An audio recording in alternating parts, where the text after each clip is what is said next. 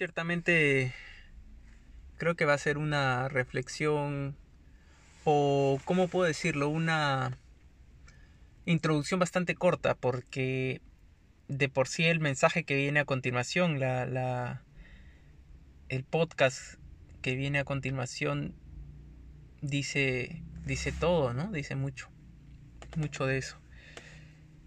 A resumirlo en mi experiencia personal, la oración, en la reflexión, cada vez que he orado antes de una decisión complicada, difícil, eh, dura que tomar, que difícil de tomar quizás, ¿no? Cada vez que he orado antes de esa decisión, ha ido bien. Podría decir que incluso eh, cada vez que he orado me ha ido bien, ha, salido bien, ha resultado en algo bueno. Y cuando no, no ha salido tan bien. Y de repente uno piensa que es una sugestión o algo, ¿no? Pero no. No va por el camino de la sugestión, va por... Creo que va por la confianza, va por la fe, por el por el saberse acompañado, por el saberse eh, sostenido por, por, ese, por ese amor, por ese Dios. Lo dije, es una introducción que busca ser corta y, y hablando del corazón, hablando desde mi experiencia, cada vez que, que he puesto la oración antes de una decisión, la decisión de repente no se hace tan difícil, ¿no? De repente. Quiero, quiero pensar y quiero desear, quiero creer que tú que me estás escuchando vas a ensayar ello. Vas a decidir poner tu confianza en eso. En orar y decir, veamos. O sea, no pierdes nada haciéndolo. Inténtalo. Ora antes de una decisión complicada, antes de una decisión que podría afectar tu vida, tu, la vida de los que quieres o, o que hay cierta incertidumbre.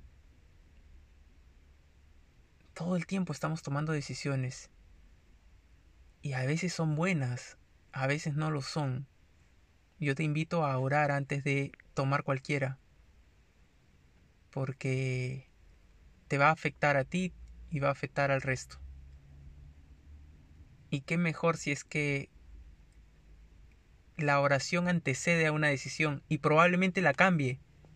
Imagínate, oraste y sentiste esa ese soplo de, de consejo y dijiste esto va de acuerdo a esto es lo correcto. Dejo de perseguir cosas o eh, depositar mi confianza en cosas que, que pueden ser en ese momento muy quizás, ¿no? razonables o, o redituables, pero quizás a la larga, ¿no? Entonces ahí es donde te invito a que ese soplo de consejo llegue y en el tiempo te des cuenta que fue la mejor decisión.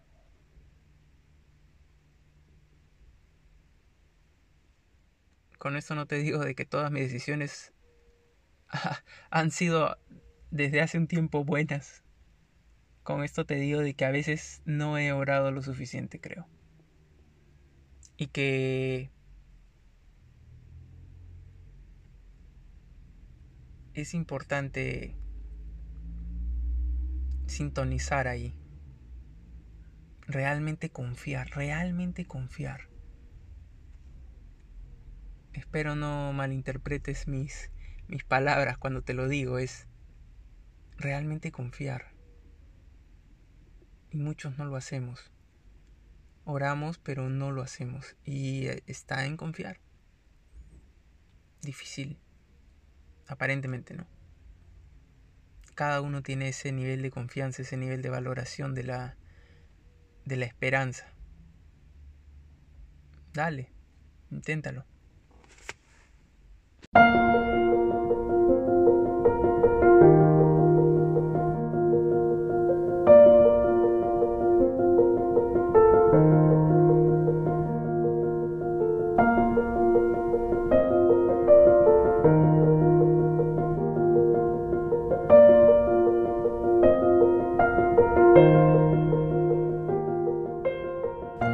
Del Evangelio de nuestro Señor Jesucristo según San Lucas.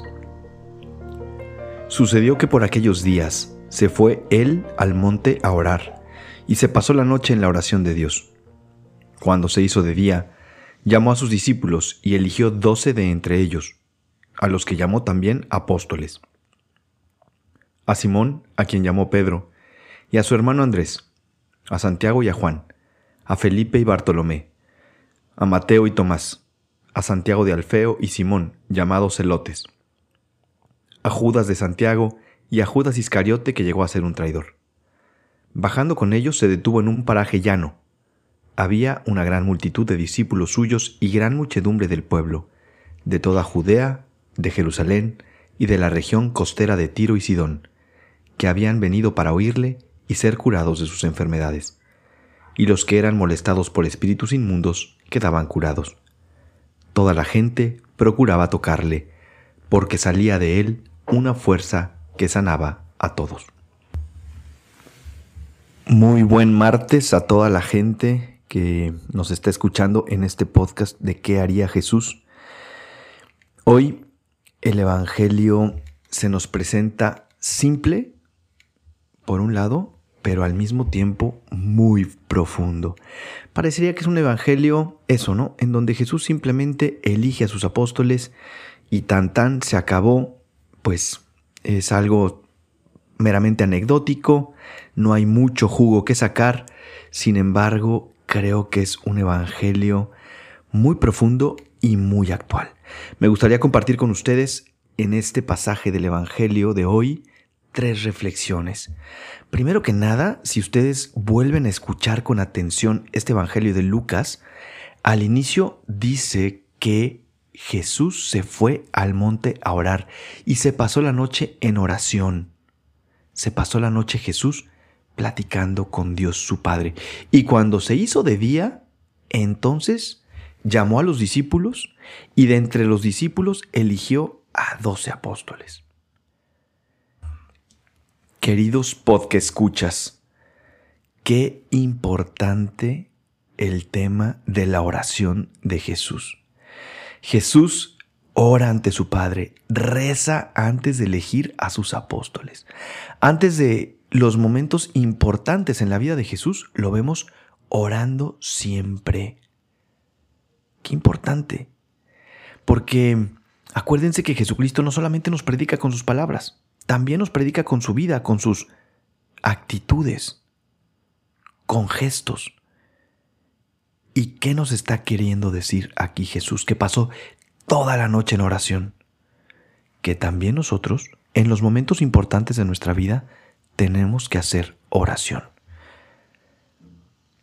Creo que muchas veces se nos olvida. ¿Quieres elegir una carrera y no sabes cuál? ¿Por qué no te pones en oración? Hay un niño, hay una niña que te gusta y que está viendo la manera de acercarse a ti y traes algo ahí, parece que sí, pero dudas, pues es una elección importante, un novio, una novia. Ponte en oración. No sabes a qué colegio meter a tus hijos porque de eso depende pues un poco la educación que van a recibir, el complemento que van a recibir en, eh, fuera de casa no te vayas por lo que te digan tus amigas o tus amigos o el compadre o la comadre. Ponte en oración. En fin, si vas a adquirir un trabajo, te están ofreciendo un puesto de trabajo y a lo mejor tienes dudas por el tiempo que te va a tomar, por em, lo mucho que te va a consumir o por el dinero que te van a pagar, en fin, por tantas cosas que puede traer un trabajo, ¿no? Y que pueden afectar a toda tu vida. Y no sabes qué decisión tomar, hay que hacer oración. Jesús nos enseña hoy que ante los momentos importantes de nuestra vida tenemos que hacer oración. Si Él, siendo el Hijo de Dios, tuvo que pasar toda la noche en oración para ver quiénes eran aquellos que iban a ser sus apóstoles, aquellos que iban a ser los pilares de su iglesia, siendo Dios tuvo que orar, cuánto más nosotros tenemos que vivir unidos a Dios y tener esos momentos especiales de oración ante los momentos importantes de nuestra vida. Entonces, primero que nada, importancia de la oración, que no se nos olvide. En segundo lugar, llama la atención que Jesús elige de entre muchos discípulos a doce. En aquellos años, acuérdense que había profetas y había predicadores y estaban esperando al Mesías y había rabinos y normalmente uno elegía al rabino al que quería seguir. Uno elegía al maestro, al sabio al que quería seguir. Y en el caso de Jesús es distinto. Jesús es el que elige a sus apóstoles y elige a estos doce. Elección que quiere decir misión. Elección de predilección a esos doce. Que no se nos olvide que Jesús nos elige y también a nosotros como bautizados, Jesucristo nos ha elegido para llevar su palabra, para llevar la revolución del amor, para llevar la actitud del corazón de Cristo a todos nuestros hermanos, a todas las personas con las que nos encontremos. Hemos sido elegidos y como elegidos tenemos una responsabilidad. Y esa elección corresponde un liderazgo también. Hoy en día, como que la gente ya no quiere hablar de liderazgo, ¿no? La gente ya no quiere hablar de elección, la gente ya no quiere hablar de selección, porque todos tenemos que ser iguales, porque a todos nos quieren cortar con la misma tijera, porque todo es igualdad de género, porque todo es igualdad en todos sentidos. Que nadie destaque, que nadie diga yo soy mejor, que nadie diga yo soy seleccionado, que nadie diga yo tengo estas cualidades porque toda la masa se le va a echar encima y le va a decir, no, tú tienes que ser igual a los demás. Y no es así, nada más contrario al cristianismo. A Dios le gustan las diferencias. Lo vemos en la creación, lo vemos en la escritura, lo vemos hoy en el Evangelio, lo vemos en la vida diaria. A Dios le gustan las diferencias y a algunos les ha dado unas cualidades y a otros les ha dado otras cualidades. Bueno, pues resulta que tú, si me estás escuchando y eres bautizada y eres bautizado, Jesús te ha elegido para que lleves su mensaje y para que lleves su palabra y para que lleves el mensaje del amor evangélico a todas las personas con las que te encuentres. ¿Cómo estás cumpliendo esa misión? ¿Cómo estamos cumpliendo esa misión? Esa tarea no es tarea del Papa Francisco, no es tarea nada más de las monjas o de los padres o de los curas. Es tarea de todos los bautizados, porque Jesús te ha elegido. Jesús te ha bautizado. Y al ser bautizado eres luz del mundo y sal de la tierra. Así como Jesús eligió entre muchos a esos doce apóstoles, hoy Jesús te recuerda a ti que me estás escuchando, si eres católica, si eres católico, que tú también eres un elegido y tienes una misión.